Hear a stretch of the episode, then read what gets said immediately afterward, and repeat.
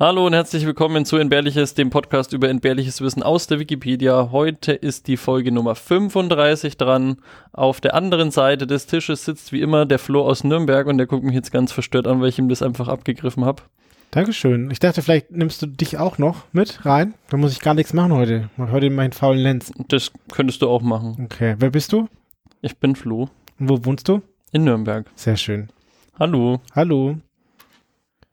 Ja, wir treffen uns ja alle zwei Wochen, oder? Ja, wir treffen uns alle zwei Wochen und wir reden jeden, jede zwei Wochen über zwei Themen aus der Wikipedia mindestens. Mindestens. Manchmal auch mehr. Wenn es ein Konglomerat an verschiedenen Themen ist. Und manchmal haben wir auch noch Feedback von alten Folgen. Genau. Und zwar, der Öbs hat unsere Folge über die Cola-Bohrung gehört. Und er hat mich auf das kontinentale Tiefbohrprogramm der Bundesrepublik Deutschland hingewiesen.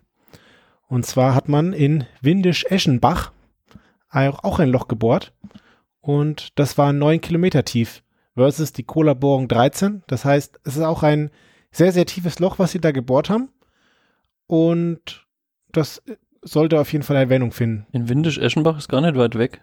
Ja, genau. Deswegen hat er sich auch so ein bisschen beschwert eigentlich, dass ich es nicht wusste und nicht erwähnt habe, als Podcaster die ganze Zeit darüber redet, dass sie aus Nürnberg sind. Ist da nicht auch so ein ähm, Vergnügungspark? Nee, oder? Das weiß ich nicht. Keine Ahnung, jetzt bin ich, glaube ich, verwirrt. Ja, wenn Egal. Yps das hört, dann würde er mich wieder korrigieren und sagen, ja, hier ist der Vergnügungspark und außerdem ist hier noch das. Ja. Bin ähm, gespannt. Ein Euthanasia Coaster ist da auf jeden Fall. Referenzfolge EB ähm, habe ich vergessen. Okay. Ja, kommt wie immer in die Links nicht. Hit it, Joe!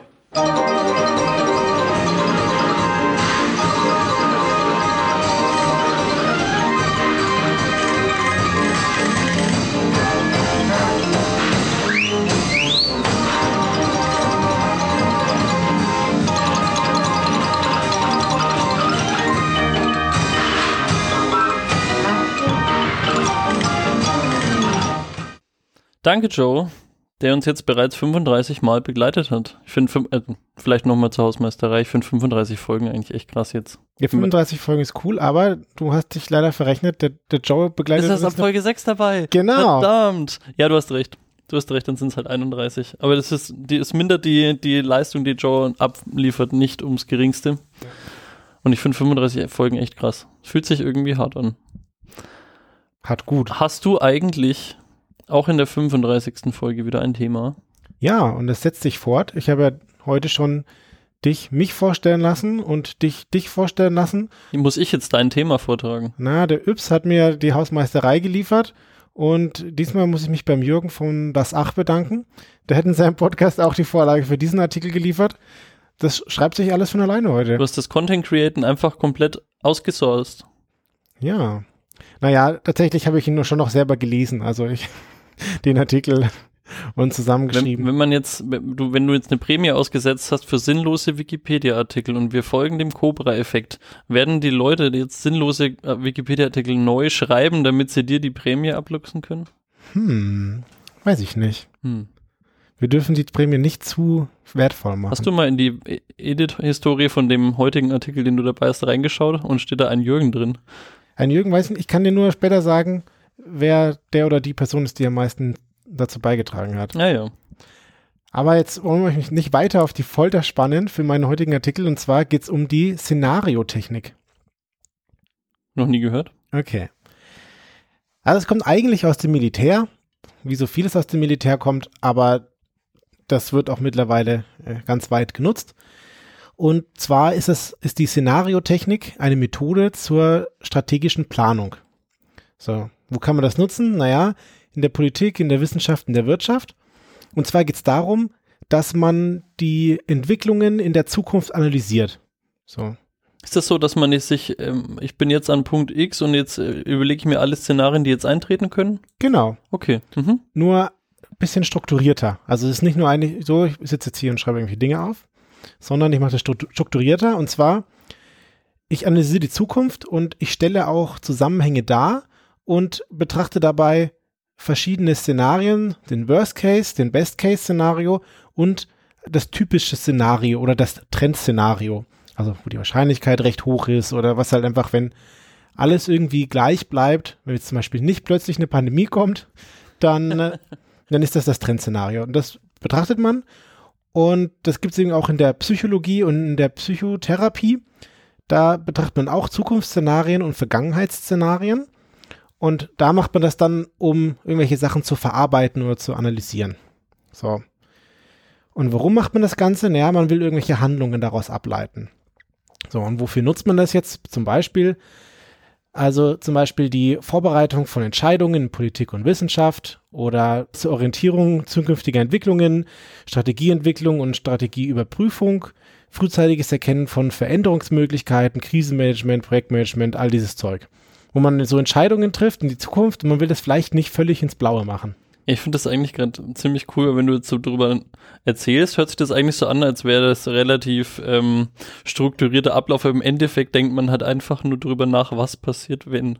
Oder Ja. wenn ich halt, wenn ich, äh, nehmen wir mal an, ich fange jetzt nicht einfach an, irgendwas zu tun, ohne überhaupt mal drüber nachzudenken, dann mache ich eigentlich schon ein Szenario. Ja, klar. Also du denkst dir, das, denkst dir Szenarien aus, aber das kommt dann später noch, es gibt irgendwie nichts in der Geisteswissenschaft, ohne Phasen. Und es gibt hier natürlich wieder vers verschiedene Phasen. Gibt's wieder Komma 5 Phasen. Nee, diesmal nicht. Hm, schade. Und jetzt habe ich ja generelle Beispiele genannt und jetzt will ich mal ein ganz konkretes Beispiel herausgreifen. Zum Beispiel gibt es diesen IPCC-Bericht. Also IPCC ist dieser internationale Ausschuss zum Klimawandel. Und die haben sich Auswirkungen, die den Klimawandel beeinflussen, ausgedacht. Und daher sind sie auf Kipppunkte gekommen. Und ein Beispiel für so einen Kipppunkt ist, naja, der Permafrost taut auf. Im Permafrost hat man Mikroorganismen und die zersetzen dann Fossilreste und weil sie aufgetaut werden, tun sie das. Daraus entsteht dann Kohlenstoffdioxid und Methan. Das verstärkt den Klimawandel. Dadurch wird es wärmer und dadurch friert noch weniger, also deswegen taut noch mehr vom Permafrost auf und das schmilzt schneller, dadurch mehr CO2, noch wärmer. Und das ist halt so ein Kipppunkt und das ist halt einer von diesen Szenar ein, ein Szenario, was passieren kann.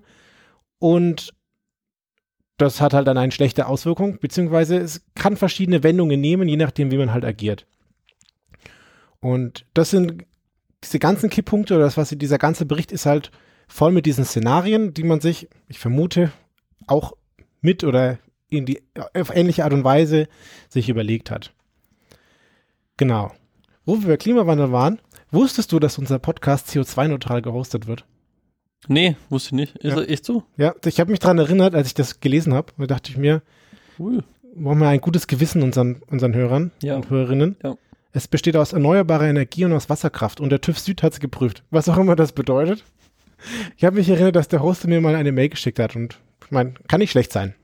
Ja, witzigerweise habe ich heute echt einen Artikel über ein ähnliches Thema gelesen, wo man auch so Banner in seine Website einbinden kann, wenn man einen grünen Hoster hat. Ja, das haben sie mir auch vorgeschlagen, habe ich aber nicht gemacht. Okay. Okay, also wir sind bei den Szenarien und man will das ein bisschen darstellen und um das mal einzugrenzen, hat man sich so gedacht, naja, wir, wir finden jetzt den Szenario-Trichter. Also es ist ein Trichter und den benutzen wir, um die darzustellen. Und du musst dir eine Zeitachse vorstellen und das ist das Trendszenario oder wahrscheinliche Szenario. Also das Szenario, was eintritt, wenn alles ungefähr so normal bleibt oder sich jetzt keine große Sache ändert. Also nicht, nicht wie in 2020. Genau, oder wenn, genau, also die, die, die, die wahrscheinlichste Sache, so, wenn man drüber nachdenkt. Wenn man sich den Trichter jetzt mal vorstellt, auf der linken Seite beginnt er, das heißt, da ist der Trichter schmal und auf der rechten Seite ist er dann weit offen. Und jetzt kannst du sehen, ja, am Anfang hat man irgendwie so eine Ausgangsposition und wenn man dann weiter nach rechts geht, hat man immer mehr Möglichkeiten und man trägt dann eben Positives oben an und Negatives trägt man unten auf und Ah, so spreizt sich dann dieser, dieser Trichter und in der Mitte ist wo der, der Normalfall oder das Trendszenario. Genau, an den Rändern hat man dann die Extremer und der wird dann immer, der ist dann irgendwann super breit. So. Jetzt ist schon die erste Feststellung, naja, die Gegenwart ist sehr eng, aber Leute schauen unterschiedlich auf die Gegenwart drauf und wenn die Gegenwart, da wo man beginnt, schon unterschiedlich ist, also wenn er verschiedene Dinge hätte, dann kommen natürlich auch hinten ganz viele andere Dinge raus. Und das Mhm. heißt, da muss man sich dann schon mal Gedanken machen und sich darauf einigen, was die Gegenwart gerade ist. Also umso mehr mögliche äh, Punkte ich jetzt auswählen kann, Also umso mehr Möglichkeiten ich jetzt mich zu, zum Entscheiden jetzt habe, umso mehr Outcomes gibt es natürlich auch, ne? Genau. Das wirst du mir sagen. Genau. Und deswegen Okay. will man da drauf schauen, dass man das eindampft und den Ist-Zustand möglichst genau erfasst und realistisch erfasst, damit der Möglichkeitsraum, der da hinten raus entspinnt, auch realistisch ist. So. Ich habe schon gesagt, keine Geisteswissenschaft ohne Phasen und wir haben vier Phasen. Und jetzt, wo ich, wo ich sage, dass wir Phasen haben, habe ich gesagt Schritt 1. Also sagen wir Phase 1. ja, die Phase 1 ist Aufgaben- und Problemanalyse. Also, wir müssen jetzt erstmal diesen Untersuchungsgegenstand festlegen oder feststellen. Also, worüber reden wir eigentlich? Also, wir reden nicht einfach über irgendwas, sondern wir wollen irgendwas Konkretes, Spezifisches untersuchen. Und dann muss ich dafür Faktoren und Deskriptoren finden. Also Dinge, die beschreiben, was ich da feststelle, beziehungsweise was das beeinflusst. Und was dabei rauskommt, ist dann eine detaillierte Aufgaben- und Problembeschreibung und eine Faktorenliste. Das klingt jetzt ein bisschen abstrakt. Ich habe es jetzt mal auf den, das Klimawandel-Beispiel runtergemappt. Das heißt, das Thema, was wir analysieren wollen, ist Klimaerwärmung. Also vielleicht will man noch einen zweiten Satz zu spendieren, aber das ist, da, darum geht's uns. Und jetzt haben wir da verschiedene Faktoren, die dann den Zustand beschreiben. Also das ist zum Beispiel die Temperatur oder der CO2-Gehalt in der Luft. So. Und das ist im Zweifelsfall dann auch objektiv messbar oder beschreibbar. Also das ist nicht nur ein Ja, es wird irgendwie komisch, sondern oder es ist doof oder was auch immer, sondern du hast irgendwas Konkretes. Und das ist schon eine sehr wichtige Aufgabe, weil daraus hast du dann irgendwie ein strategischeres Vorgehen, als wenn du einfach nur überlegst, ja, es wird bestimmt irgendwann wärmer. So, aber du, woran misst du das und genau. So, und jetzt haben wir den Schritt 2, dann machen wir die Phase 2, die Einflussanalyse. Und jetzt muss man überlegen, diese Faktoren, die wir uns rausgesucht haben, wie die sich wechselseitig beeinflussen. Also, bei dem CO2 und bei der Temperatur haben wir schon festgestellt, naja, wenn die Temperatur steigt, steigt das CO2, wenn das CO2 steigt, dann steigt die Temperatur. So. Das haben wir jetzt herausgefunden und deswegen machen wir jetzt eine Vernetzungstabelle. Und dann müssen wir bei jedem draufschauen, wie groß ist der Einfluss? Haben wir irgendwie keine mittlere oder hohe Wirkung von, von diesem einzelnen Faktor? Und dann können wir die Aktiv- und Passivwirkungen davon kumulieren. Also, wie gesagt, die Aktivwirkung von der Temperatur ist, die Temperatur steigt und die Passivwirkung davon ist, dass CO2 steigt. So, das heißt, das ist dann in, in Summe schon schlimmer, als wenn nur die Temperatur steigen würde. Und das mache ich eben mit dieser Vernetzungstabelle. Und dann muss ich da so eine Einflussmatrix oder kann ich eine Einflussmatrix draus generieren und dadurch sehe ich dann, was wann irgendwie passiert und wie ich darauf Einfluss nehmen kann. Und da kommt man natürlich relativ schnell zu relativ vielen großen Sachen, aber dadurch sieht man schon, was das Relevante ist und dann will man die Anzahl verringern und nimmt halt nur relevante Werte mit in den nächsten Schritt. So. Jetzt in unserem Beispiel könnte ein weniger relevanter Wert sein, dass die Anzahl der Lebewesen ist vielleicht nicht so wichtig. Also das habe ich jetzt frei erfunden.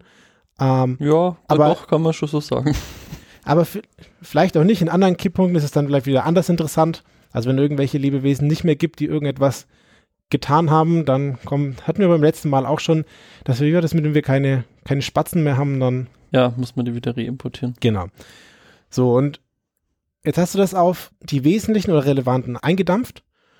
Und jetzt komme ich zur Phase 3. Und jetzt kommt die Trendprojektion und Ermittlung von Szenarien. Ja, also ich habe jetzt dann nur vor nur gesagt, hier Temperatur und CO2 beeinflusst was, aber wie kommt das zustande? Also welche Entwicklungsmöglichkeiten haben die Faktoren? Wie kann, was kann mit denen passieren? Und welche Ausprägungen sind für die Faktoren möglich? Also kann das jetzt ein bisschen stärker werden oder viel stärker werden oder wie kann sich das beeinflussen? Und jetzt kann ich halt die mathematisch kombinieren und daraus kann ich dann Szenarien ableiten. Also ein Beispiel wäre der Faktor Temperatur, der kann, die kann höher werden. Und der Faktor CO2-Gehalt kann auch höherer CO2-Gehalt werden. Und wenn ich das jetzt beide kombiniere, dann habe ich noch schneller eine deutlich höhere Temperatur. So. Und da diese Faktoren, die wir vorher einzeln haben, ich jetzt kombiniere in einer wie auch immer gearteten Form, also du kannst es zufällig machen oder alle mit allen Hm. und so kannst du dann schnell erkennen, was einen großen Einfluss hat und was dann vielleicht keinen Einfluss hat oder was sich gegenseitig aber das, aufhebt. schmei das schmeiße ich dann in irgendein so ein Computational Modell rein. Nee, du willst das mache ich jetzt nicht per Hand alles, oder? Mache ich das auf dem Papier? Ist das was, was ich jetzt aufmal und mich dann durcharbeite oder wie? Ja, also, mh, weiß ich nicht genau, aber wir sind jetzt hier irgendwie bei, wir haben da so irgendwie acht oder zehn Dinge oder so. Da kannst du, also wenn du jetzt einfach alle ausrechnest, hast du extrem viele. Aber es gibt Ja. halt da, manche sind, manche sind plausibel und manche musst du halt drauf denken, das ergibt keinen Sinn. Also die Temperatur steigt und sinkt gleichzeitig. So, das brauchst du nicht weiter verfolgen, das ergibt keinen Sinn. Hm. So. Daraus kommen dann neue Eigenschaften und oder daraus kommen dann neue Möglichkeiten und Ausprägungen für Szenarien und manche davon sind ähnlich und die kann man dann zusammenfassen oder rauslöschen und manche ergeben eben keinen Sinn, dann lässt man die auch weg und dann will man also ich arbeite dann wieder darum, dass meine, meine Zweige, die ich jetzt aufgebaut habe, wieder ein bisschen weniger werden, damit ich halt nur noch die plausiblen dafür nehme. genau Richtig? genau Okay. und ein Ziel jetzt wäre, dass du irgendwie vier bis acht Szenarien dann daraus rechnest, weil sonst wird es einfach viel zu viel. So, ich meine, dir hilft es nicht, wenn du eine schöne, einen schönen übersichtlichen Trichter gebaut hast, der dann eine Dezilliarden Z- Szenarien hat und dann hast du auch keine Übersicht dabei gewonnen. So, und wenn du halt die vier bis acht relevanten rausnimmst, dann bist du da gut dabei. Und man nimmt typischerweise äh, Extremszenarien und dann noch weitere relevante, die man sich so ausdenkt. So, also es ist keine exakte Methode. Also könnte ich das jetzt auch für Alltagsprobleme hernehmen, dieses Modell? Also wenn ich jetzt sage, keine Ahnung, ziehe jetzt hypothetisch um, könnte ich jetzt meinen Umzug damit planen? Und sagen, ja, also es gibt, das ist meine Ist-Situation und ich möchte gern, keine Ahnung, meinen, meinen finanziellen Schmerz reduzieren oder was auch immer was. Könnte ich jetzt dieses Szenarienmodell damit benutzen oder Also ich würde sagen, ja. Die Frage ist, ob, also ich weiß nicht, ob jetzt der Umzug, da fällt mir spontan das bisschen schwer, aber wenn du irgendwelche Ängste hast oder so, dann kannst du dir überlegen. alle? Wie alle? Ich habe einfach alle Ängste. Okay, aber angenommen, du hast irgendwie Ängste vor Hunden oder so. Dann kannst du jetzt drüber nachdenken, was sind da deine Faktoren? Irgendwie, der kann dich beißen und der hat dann auch noch eine Krankheit und dann beißt er dich und hat eine Krankheit und dann stirbst du. So, das kannst du überlegen, ist das jetzt, das ist dann so Faktoren, die du ausgedacht hast und dann kannst du überlegen, wie schlimm die Faktoren dann sind. Wenn ich sterbe, ist schon schon recht schlimm. Genau, stirbst du aber oder ist vielleicht der relevante Faktor, dass du dann zum Arzt gehst, eine Tetanusspritze kriegst und einen Verband kriegst Okay. Und dann kannst du überlegen und da kommt dann beim nächsten Schritt drauf, was, wie du dann da de dementsprechend handelst. Okay, okay. Genau, also wir waren jetzt hier bei die Ermittlung der Szenarien und jetzt habe ich dann da mögliche Ausprägungen der Szenarien, also wo wir dann rauskommen können. Also zum Beispiel, wir haben jetzt hier einfach eine super warme Welt. So, das ist jetzt ein Ausgang von so einem Szenario. Und jetzt kommen wir zur Bewertung und Interpretation.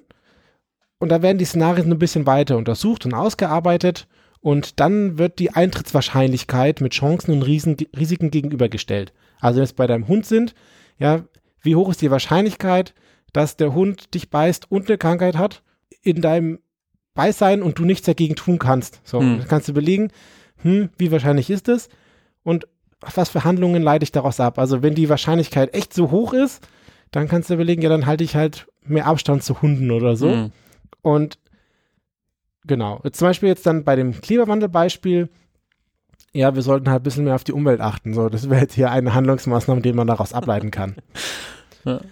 In der Psychologie ist es dann interessant, wenn du systematisch dich dem Thema näherst, dann hast du nicht einfach nur irgendwelche wilden Ängste und irgendwelche Horrormonster, die unter deinem Bett wohnen, sondern irgendwas deutlich Konkreteres. Und du kannst alle Handlungen durchdenken und du kannst dann auch deine Reaktion darauf durchdenken.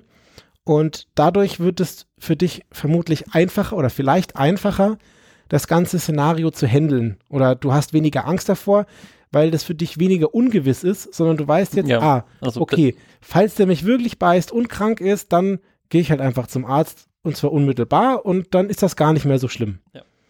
Oder wir lassen hier die Welt den Bach runtergehen. Nee, wir hören einfach Also ein das- bisschen mehr auf die Das, Umwelt. das Beispiel mit dem Hund, das finde ich greifbarer für, äh, als jetzt mit dem Klimaschutz, weil da, das hat, gefühlt sind bei dem Klimathema so viele Punkte einfach, Ja. Faktoren, die auf den Outcome dann eine Rolle spielen, dass das Schwierigkeiten hatte, das nachzuvollziehen. mhm. Aber bei den Ängsten war das jetzt besser, glaube ich. Okay. Und Zumindest habe ich es jetzt besser verstanden. Wahrscheinlich auch der Einzige, der zuhört, der es jetzt besser verstanden hat. Nee, das ist schon, schon eine gute Anmerkung. Und was ich, ich finde es mit dem, mit dem IPCC-Bericht spannend. Also, ich habe da ja schon viel drüber gehört und halte das auch alles für plausibel und also ich will es jetzt nicht anzweifeln, sondern ich habe mich so ein bisschen gefragt, ja, wie, wie macht man das? Wie kommt man darauf? Also, weil ich jetzt auch nicht so richtig wüsste, wo man da irgendwie anfängt. Und wenn man mit so einer Methode oder so etwas ähnlichem auf dieses riesengroße, unendlich große Feld oder Themengebiet draufstößt und sich so Schritt für Schritt nähert, dann kann ich verstehen, wie man da drauf, also kann ich besser nachvollziehen, wie man da drauf kommt. Und das unterstreicht für mich einfach nur quasi die Wichtigkeit oder die, die Richtigkeit oder dass das halt Hand und Fuß hat. Also was ich, ja, genau. Also ich finde das auch relativ sinnvoll, muss ich sagen. Ich glaube aber, Alexa, dass der Knackpunkt der ganzen Geschichte ist diese ähm, Abhängigkeitstabelle in Schritt 2. Weil also ich, ja. ich stelle es mir relativ leicht vor, sammeln zu können, was einen Einfluss hat. Mhm. Und ich stelle es mir relativ leicht vor, aus den ähm, Faktoren, die, die ich gefunden habe, äh, ableiten zu können, was es für mögliche Outcomes gibt, aber in welcher Relation die Faktoren dann untereinander stehen und dann quasi die in ein richtiges Verhältnis zu setzen. Also wie beeinflussen die sich? Das stelle ich mir relativ kompliziert vor, weil du hast ja da, du kannst es ja schlecht ausprobieren und dann messen. Ja. So, und also deswegen musst du es halt irgendwie raten oder halt irgendwie einkategorisieren und anhand, wenn du da vorne so einen Messwert änderst, dann kann es sein, dass der halt hinten sauweit ausschlägt, ohne dass du das wirklich verifizieren kannst, dass das halt so ist. Ja, klar. Also je, je unschärfer irgendetwas ist, desto unsauberer ist das System am Schluss. Aber dadurch, dass du die Schritte davor tust, hast du diese Abhängigkeit erstmal direkt aufgezeichnet. Ja. Also wenn du nur einfach nur, nur denkst, okay, der der Permafrostboden schmilzt, okay, dann ist da halt mehr Wasser. So, dann steigt der Meeresspiegel. So, aber weil du die Abhängigkeiten vorher definiert hast, kannst du dann einfach sauber sehen, ah, alles klar, der CO2-Gehalt äh, steigt auch und das hat dann die nächsten und die nächsten, die übernächsten Folgen. Und dann eskaliert es halt rekursiv. Und dann beißt mich der Hund. Genau. Ja. So, und jetzt, weil wir bei den Kombinationen waren, ist, oder bei den wie kommt man darauf, was welchen Einfluss hat und wie man darauf kommt, was hier passiert. Man kann das jetzt auch noch mit der Delphi-Methode kombinieren. Und die habe ich jetzt mal nur kurz rausgesucht. Die Delphi-Methode ist ein systematisches, mehrstufiges Befragungsverfahren. Also da geht es darum, dass man Leute zu irgendeinem Thema bestimmt befragt und dass man dann die Rückkopplung reinholt und dass man da eine sinnvolle Schätzmethode hat, um zu einem guten Ergebnis zu kommen. So. Und dadurch, wenn, wenn man die Szenariotechnik mit der Delphi-Methode koppelt, dann kriegt man noch ein besseres Ergebnis, weil man an einem bestimmten Themengebiet bessere Ergebnisse erzielt. Wie geht's dir? Scheiße, warum? Mich hat der Hund gebissen. Und warum hat er dich gebissen? ja. So, natürlich, wie das immer ist, die Leute streiten sich, ob man jetzt die Delphi-Methode in die Szenariotechnik integriert oder die Szenariotechnik in die Delphi-Methode integriert. Mm, ah, ja, da, ich glaube, da spielt auch die Volksfond von Videa eine richtig, richtige Rolle. Glaube ich auch. Jemand Otternasen?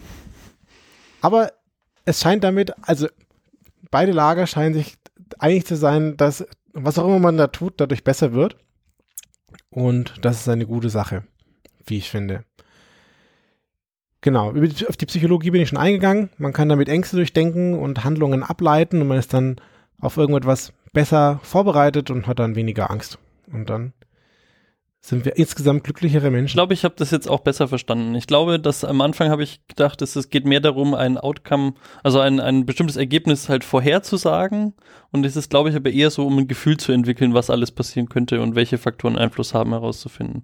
Ja, genau, aber dann schon auch, was für Hand, dann kannst du dich darauf vorbereiten, welche Handlungen du wann unternimmst. Also zum Beispiel, wenn du. Ja, ja, das, genau, ja. Aber halt, also nicht, keine Ahnung, 0,9 Anstieg mehr mal, keine Ahnung, irgendwas anderen, irgendeinen anderen Wert bedeutet dann immer gleich so, nee. Ergebnis X. Das kannst halt nicht sagen. Nee, ist Oder dafür ist es halt nicht wirklich da. Genau, es ist eine, schon immer mit Wahrscheinlichkeiten verbunden. Und ja. Ja. das ist dann halt mal gröber und mal weniger grob, aber immer mit Wahrscheinlich, immer mit Wahrscheinlichkeiten. Cool. Ja. Wir haben dem oder der beschloss, 19,8 Prozent des Artikels zu verdanken.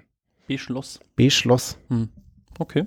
Dankeschön. Danke, Beschloss. Und danke Wikipedia fürs Hosten. Sind die eigentlich grün? Weiß ich nicht. Mal googeln. Gibt es bestimmt einen Wikipedia-Eintrag dazu? Entweder das oder wir haben letztens, ich weiß gar nicht, haben wir im Podcast schon mal drüber gesprochen, aber wir haben die Wikipedia-Graphen-Seite gefunden wo du alle möglichen äh, technischen Details und Anzahl der so, ja. Artikel und so weiter, alles Mögliche anschauen konntest. Das war auch sehr interessant. Das könnte man auch mal in die Links tun. Ja. Die Links findet ihr in unserem Blog podcast.entbehrlich.es. Genau. Ja, die Spotify-Hörer, die haben immer nur keine Links, weil Spotify möchte nicht, dass ihr die Plattform verlasst. ist richtig. Tut uns leid. Ja. Für euch. Genau. Hast du nun ein Thema, mit dem wir die Leute wieder auf Wikipedia leiten könnten und von Spotify weg? Ja, ich habe ein Thema und es ist auch wissenschaftlich, Mhm. aber es ist nicht so hart. das Das ist es auch bei weitem nicht so fancy wie deins. okay. Ähm, mein Thema heißt, also der Wikipedia-Artikel heißt FDC Willard. FDC ist das Food Drug? Nee, Nein, FDA ist das. das ist ein Name. Okay. Der FDC Willard ist ein wissenschaftlicher Autor, Mhm. der von 1968 bis 82 gelebt hat. Okay. Und der Spaß bei der Sache ist, es ist eine Katze. Eine Katze. Ja. Und zwar, also ich musste bei der ganzen Geschichte ein bisschen an Bamse denken. Es hat schon so ein bisschen, hat schon so ein Hm. bisschen was davon. Und zwar ist es eine Siam-Katze, die hat auch einen Besitzer, nämlich Jack H. Hetherington aus der ähm, Universität von Michigan Okay. ist der.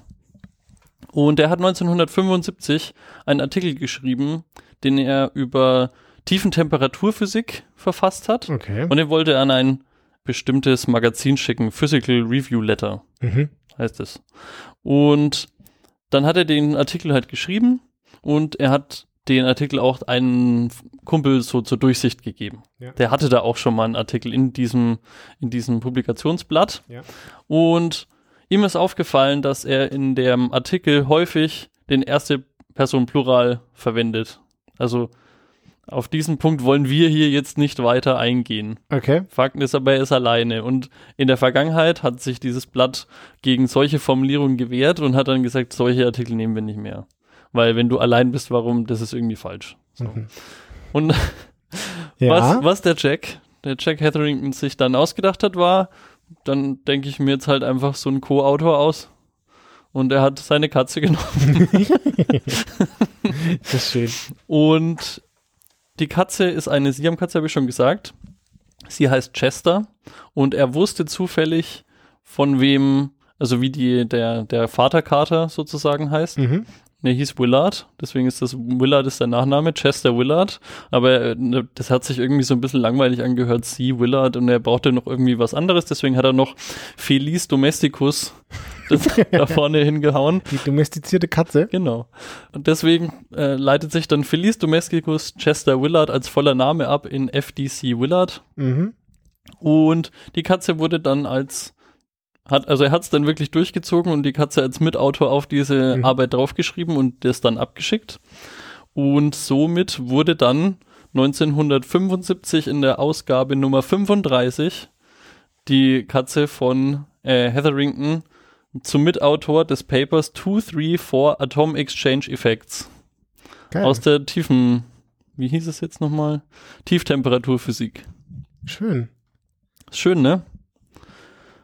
Wurde dieses Paper irgendwann mal ausgezeichnet und die Katze hat eine Auszeichnung bekommen? Ja, das ist ja das Tolle. Oh. Das ist nämlich Oh, das Tolle. schön. Und zwar, ähm, das Ganze ist dann angenommen worden ohne Probleme. Also man hat jetzt nicht hinterfragt, wer das ist oder keine Ahnung, studiert er wirklich irgendwo oder de- er oder sie oder wie auch immer. Mhm.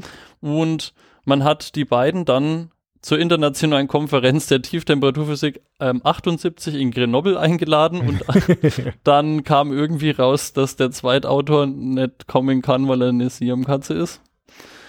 Und aber tatsächlich hat sich der Jack vorher schon gedacht, naja, okay, ich lasse das jetzt einfach irgendwie und ich, ähm, er hat auch seine Papers dann immer mit der mit der Pfoten also mit der Pfote der Hm. Katze noch signiert, um einfach die Unterschrift des Zweitautoren auch noch irgendwie zu bestätigen auf den ganzen Papieren. Die hat er an seine Freunde geschickt.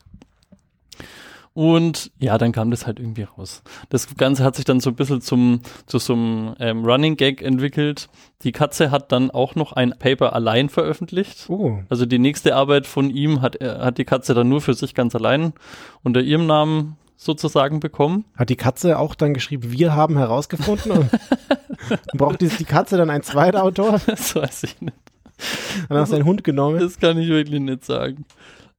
Die zweite Arbeit kann ich nicht aussprechen, weil sie auch einen französischen Titel hat. Aber jetzt wäre deine Chance gewesen, auch mal so zu verkacken, wie ich das immer tue. Nee, das kann ich echt wirklich nicht. Es geht, um, Okay. es geht um irgendwie solide Heliumformen. Okay. Und die Katze hat dann natürlich auch ein bisschen so Bekanntheit erreicht, ja. Also man hat diesen Gag dann irgendwie so immer ein bisschen weitergeführt. Also zum Beispiel, wenn jemand aus der Fachpresse mal ein Telefonat an den Jack gerichtet hat, der war irgendwie nicht im Haus, dann wurde mit einem freundlichen Grinsen auf den Co-Autoren verwiesen, dass man doch den telefonisch erreichen könnte oder halt aufsuchen könnte. Schön. 1979 hat, wurde dann bekannt gegeben, dass die beiden Autoren aufgrund inhaltlicher Differenzen nicht mehr weiter zusammenarbeiten könnten. Das kann ich mir bei so einer Katze einfach saugeil vorstellen. Nee, kein Bock mehr. Das ist so eine Arschlochkatze, die hat einfach immer so die Paper dann vom Ja. Tisch geschubst. Genau, genau. Das ist auch immer so, danke, dass du mir zu essen gegeben hast. nicht. Tu deine Arbeit.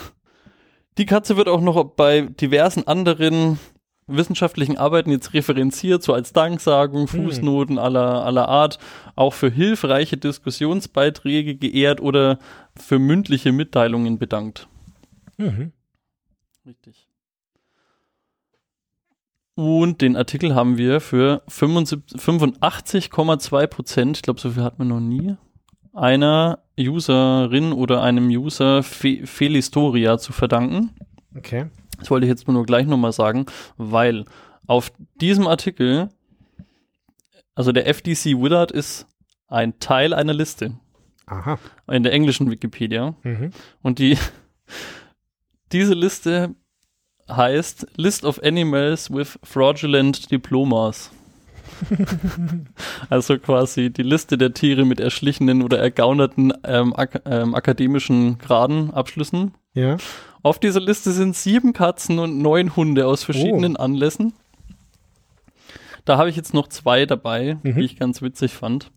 Und zwar, also das Schema auf dieser Liste ist eigentlich immer so ein bisschen ähnlich. Also es gibt viele Leute, die sich, keine Ahnung, ich glaube der erste, der stand, war in den 50ern, der letzte irgendwann 2012, wo Leute einfach irgendwie die Autorität oder die Verifikationsverfahren bestimmter Unis so ein bisschen ankreiden oder halt Mhm. ein bisschen untergraben wollen und somit Ja. beweisen, hey, ich habe hier meinen Hund bei dir angemeldet an der Uni und der hat jetzt ein Diplom. Also wir, was soll das? Ja. Ja. Und da gab es zum Beispiel den Pete. Der Pete war ein ähm, vier Jahre alter, kurzhaariger Hund aus London und er hat einen Bachelor of Arts für 4.500 Pfund bekommen, ohne irgendeinen Arbeitsbeweis, Leistungsnachweis oder sonst irgendwas Mhm. Hat der Eigentümer einfach gekauft. Das hat dann in der Presse ein bisschen einen Wirbel gemacht, dass man halt diese American University of London kam, bekam dann halt so, kam ein bisschen in Verruf deswegen. Ja.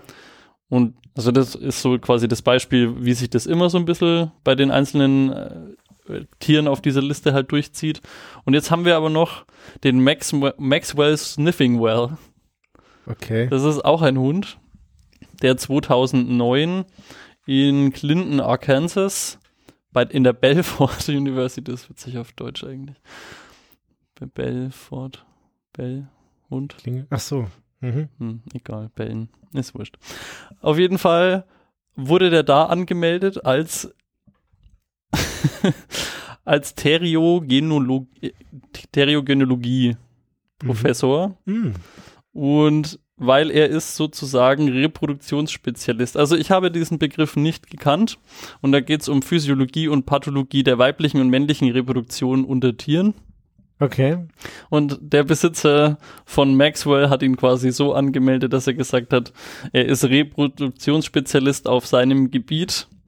Er hat Experimental Work with many felines hinter sich Mhm. Und his understanding of merits of specialization despite a desire to do them all. Ja, okay, ja. Er hat mit nur 549 Dollar Zahlung und ohne irgendeinen Nachweis den äh, Abschluss an dieser Universität bekommen und hat's, hat's gekriegt. Wunderschön. Ich fand die Beschreibung sehr schön einfach. ja, sehr schön. Reproduktionsspezialist. Möchte ich vielleicht auch auf meiner Visitenkarte haben. Ja, vielleicht, aber ich hätte dafür einen Kanickel angeheuert. Die sind gut in Reproduktion. Hm. Ein Rammler. Ja. Sehr gut. Früher habe ich immer gesagt, ich hätte gerne, auf, weil man es gerade über Visitenkarten hat, ich hätte gerne staatlich geprüfter Skilehrer auf meiner Visitenkarte stehen, was einfach überhaupt keine Relevanz hat, was da drauf steht. Gibt es eine Skilehrerprüfung? Ja, jetzt wirklich. Okay. Muss man wissen. Das ist wichtig jetzt, vor allen Dingen in dem Kontext. jo, da habe ich den äh, Autor nicht rausgesucht für, also für die Liste, aber trotzdem nochmal vielen Dank, 85 Prozent. Ja, danke schön. Sehr spannend. Ich habe leider keine Haustiere, deswegen kann ich sie nirgendwo anmelden. Würdest du, wenn du äh, welche hättest, Weiß ich nicht. Visitenkarten würde ich für den Hund schon mal drucken. wärst dir die Anschaffung eines Haustiers wert? Na, ich bin Allergiker. Das macht keinen Spaß. Hm, okay, ja, das kann ich nachvollziehen. Ja, dann danke für deinen Artikel.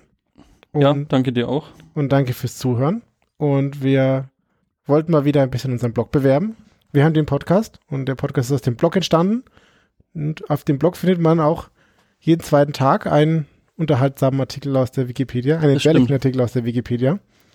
Das vergessen immer voll viele eigentlich. Also wenn wir die, wenn wir die Zahlen auch ein bisschen vergleichen, wie viele Hörer wir haben und wie viele Leute sich die Blogartikel durchlesen, die wir auf entbehrlich.es haben, Ja. dann unterscheidet sich das sehr. Ja. Und das eine machen wir auch schon viel länger. Also, oder auf dem Blog sind wir, glaube ich, schon seit 2016 haben wir da irgendwie Artikel gepostet. Vor allem du. Hm, das stimmt nicht. Okay. Das sind der, der, der Flo, der Nico und der Flo. Ja, danke Nico, danke Flo. Und auch auf der Webseite ist dann der Podcast verlinkt oder man kann auf podcast.entbehrlich.es gehen. Da kann man dann auch Kommentare schreiben. Man kann uns aber auch eine E-Mail schreiben, podcast.entbehrlich.es und kann dann ein anonymeres Feedback hinterlassen oder eine Anregung oder eine Anmerkung zu einem Thema. Oder auf Twitter stänkern, wie es so üblich ist. Genau. Unter entbehrlich-es. Und weißt du was? Wollte- fällt mir noch was ein. Wir haben einen neuen Hörer. Und zwar hat er sich ein Bot geschrieben. Und immer, wenn er Podcast hört, dann twittert er darüber und erwähnt uns. und das finde ich ganz lustig. Und er hört, er hört alle Folgen scheinbar durch, aber offensichtlich in der Reihenfolge der Länge. Und er hat mit der kürzesten Folge angefangen, was unsere nullte Folge war. Und dann hat er die zweitkürzeste und drittkürzeste gemacht. Und ich würde an dieser Stelle, der Podcast ist jetzt schon, weiß ich nicht, Ich wollte, relativ lange, ich wollte gerade fragen, wie lang die jetzige Aufnahme gerade schon ist. lang genug, dass er noch sehr viel hören muss, bis er hier ankommt. Aber wenn er hier ankommt, möchte ich ihn jetzt hiermit herzlich grüßen. Hallo. Dann herzlich willkommen dir Zukunfts, äh, Zukunftsschwarze Null. Genau. Aber wenn ich so auf die Zeit schaue, es gibt längere Folgen, also er hat noch, du wirst noch viel Spaß haben. Ja, oder auch nicht, je nachdem, wie lang äh, viel Schmerz und Leid 34 ist. Ah, das weiß ich nicht genau. ja, dann danke der eine Hörer und danke alle anderen Hörerinnen und Hörer und bis bald. Ciao, ciao. Ciao.